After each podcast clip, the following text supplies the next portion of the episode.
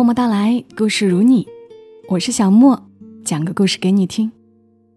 今晚的这个故事读完，让人五味杂陈的。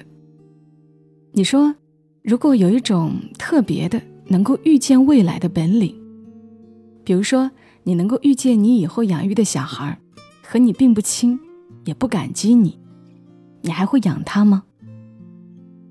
突然这么问，是因为今晚的故事。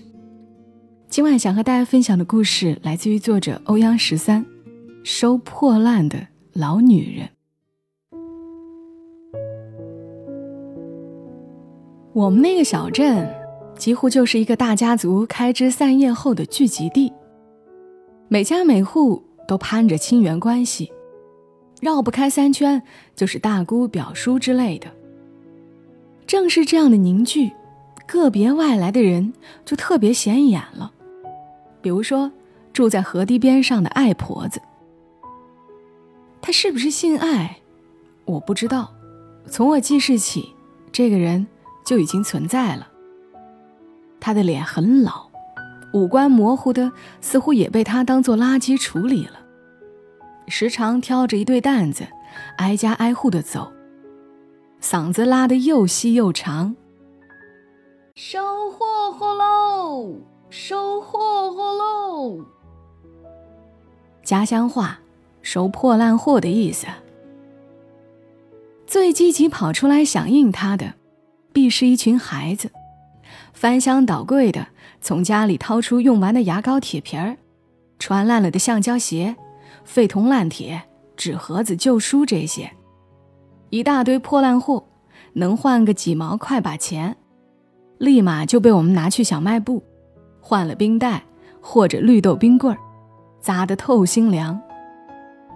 这就让大人讨厌上爱婆子，因为总有一些破烂货是小孩子趁大人不在，从可能用得上或者正在将就着用的家什上拆下来的。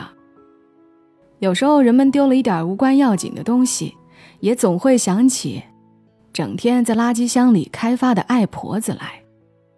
这样，他不免担上了小偷的名声。所以我父亲很讨厌这个老太婆。每次他从家门口经过，都会露出嫌恶的表情，或者大声朝他的方向吐一口浓痰。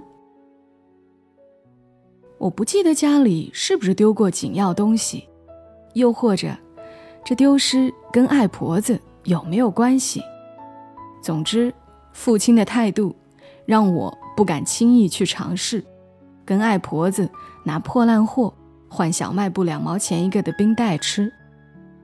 毕竟小镇就这么大，收一圈之后得隔个把星期才有新的破烂产生。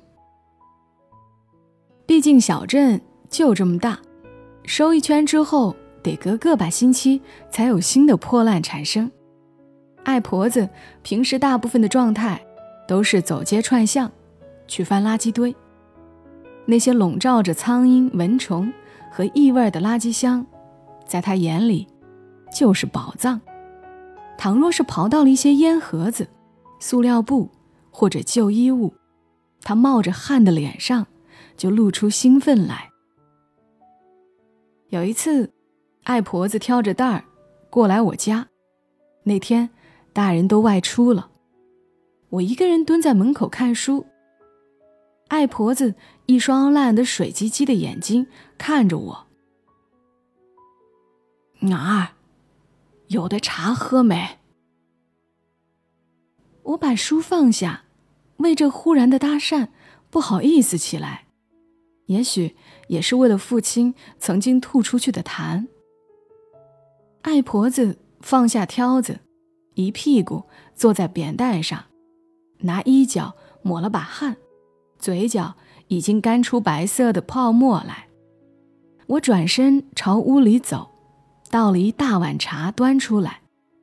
爱婆子连连摆手，说：“我有碗，我有碗。”然后低头在担子里掏了半天，摸出一个豁了口的碗，将我的茶水倒进去，一仰头就喝完了。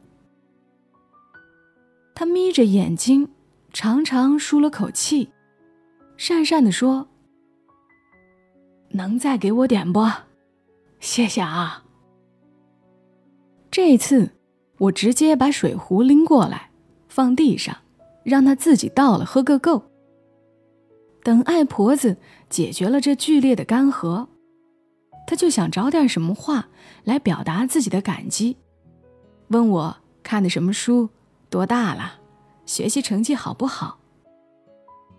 我为这强行的套近乎感到不适，只盼着他早点走，别让父亲看到。不然，父亲怕是要把人家做过的那块地皮都铲掉一层。爱婆子虽然又老又丑，但是感觉却并没迟钝。她自言自语了一会儿，就站起来准备走。忽然，他又想起了什么，从今日的收获里面摸出一本挺齐整的书来，说：“你看看。”这本书怎么样？我接过去一看，呀，《武松传》，光是封面上的插图就牢牢拽住我了。爱婆子得意的笑：“你看，我就说这书好吧，你们读书人懂的。老婆子送你啦，谢你这碗茶水。”说完，他挑上担子就走远了。留我在那兴奋不止。我上初中的那年，爱婆子身边忽然就多了一个小女孩，大概六七岁的样子，梳着两条羊角辫，脸上还拖着两道可疑的鼻涕印。他说那是乡下穷亲戚的女娃，养不过来，过继给他当女儿的。父亲笑话道：“爱婆子自己已经够穷的了。”未必他亲戚还能穷得比他更狠，怕是拐过来的娃娃，养着以后给他赚钱养老的呢。我因为那本书的情谊，并不相信他的阴谋论，但是也不愿意明着为爱婆子辩护。爱婆子还是在小街小巷穿梭着叫收货货喽，只是他身边多了个小女孩。怯生生地拽着他衣角，有时候我看到女孩身上穿着的衣服，显然是从垃圾堆里翻出来洗干净的。有一条背带裤，还是我穿不下丢了的。爱婆子的一双手在垃圾堆里寻着，要是找到一个葫芦瓶，或是缺了胳膊腿的布娃娃，就欢快地叫小女孩过去。有一次。他翻出来一块米饼，大概是别人刚掉地上嫌脏没要了。他呲着牙把脏了的那块咬掉，笑眯眯的递给小女孩。他的眼睛跟着女孩上下嚼动的嘴起落，烂红的眼睑里似乎透着悲悯。这种悲悯的怜爱使他的笑几乎要落下泪来。女孩这个年纪是要上学了的，爱婆子把她送到镇上唯一一所小学。没过两天，女孩就不肯过去了。爱婆子收破烂的身份，使她受到了嘲讽。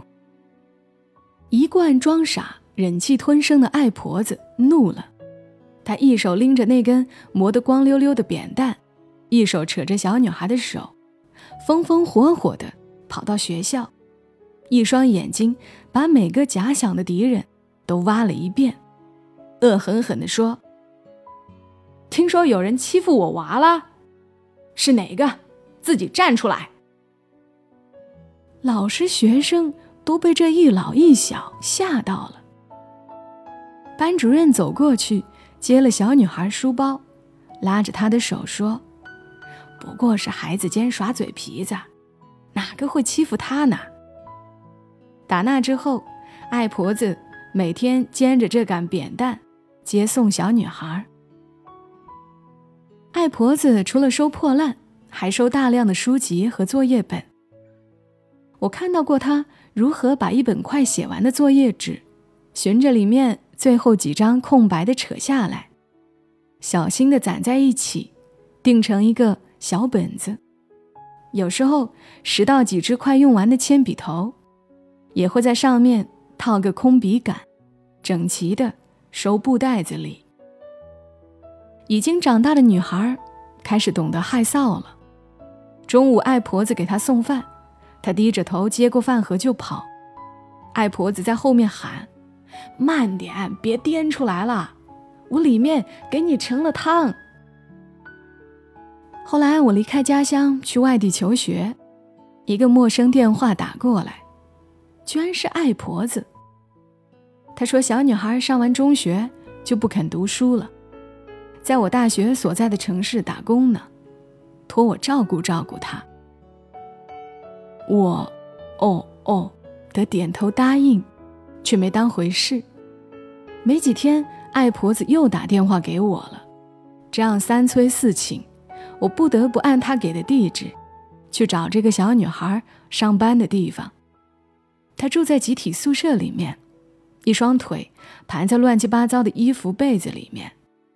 看到我就露出一股不耐，我想这不耐本应该是爱婆子来担着的。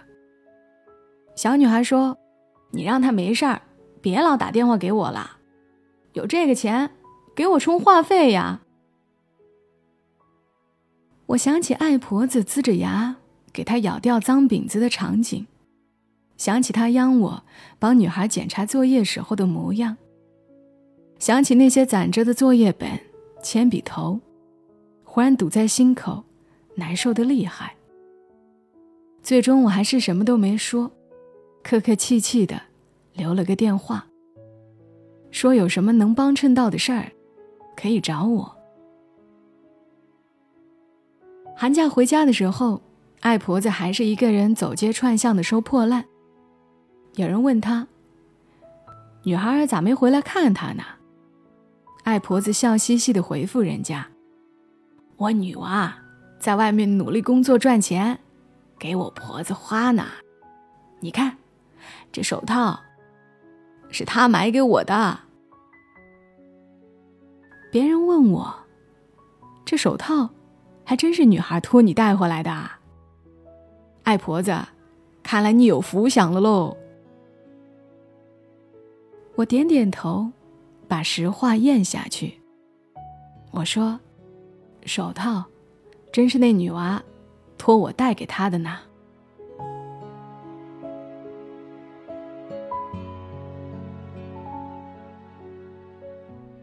好了，故事讲完了。讲完故事，我在想，也许爱婆子就算知道女孩长大后不会赚钱给她花，也会养着小女孩吧。只是因为他本身的善良，因为他心中有爱，有不忍。这里是默默到来，我是小莫，谢谢你听到我。今晚的故事就陪伴大家到这儿，祝你一夜好眠。小莫在深圳，和你说晚安。